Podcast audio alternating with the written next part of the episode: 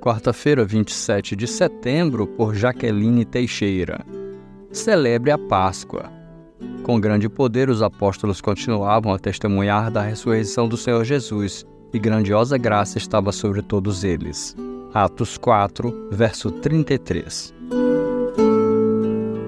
Talvez você tenha ficado confuso ao ler o título dessa reflexão. Páscoa.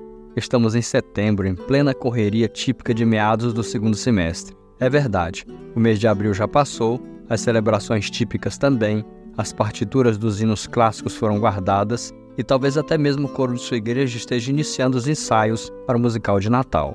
A festividade já passou, mas, para o cristão, a Páscoa não pode ser apenas uma data.